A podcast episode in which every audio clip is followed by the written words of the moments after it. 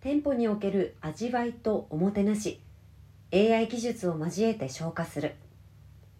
顧客ニーズが多様化し新たな顧客体験も求められています。昨今各種テクノロジーの活用が一層重要になっていて飲食業界では自動オーダータブレットや掃除配膳ロボットなどを用いたサービス提供が普及しつつありますが調理工程においては食材の大きさや形によって毎回異なる調理温や油の温度など複数の要因を瞬時に判断しながら熟練かつ精細な技術を駆使することを要するため従来の AI ロボット技術でそれらを解析再現することは難しいとのことです。エクサウィザーズとロイヤルホールディングスは AI 技術を用いた飲食業における新たな顧客価値創造に向け協業を開始しました。食×ホスピタリティ×テクノロジーによる最初の取り組みとして今回天ぷらの調理 AI を開発します。同 AI は天ぷらにおける衣の形状や適切な揚げタイミングの判定などを可能にします。前者はエグザベースを基軸に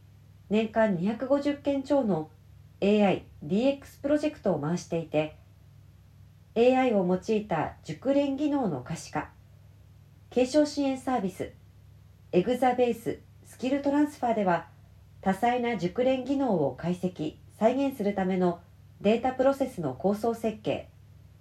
データ収集及び前処理可視化自動化までをワンストップで提供しています。エグザベースロボティクスでは盛り付けという言語化できないデザインセンスを AI に学習させることで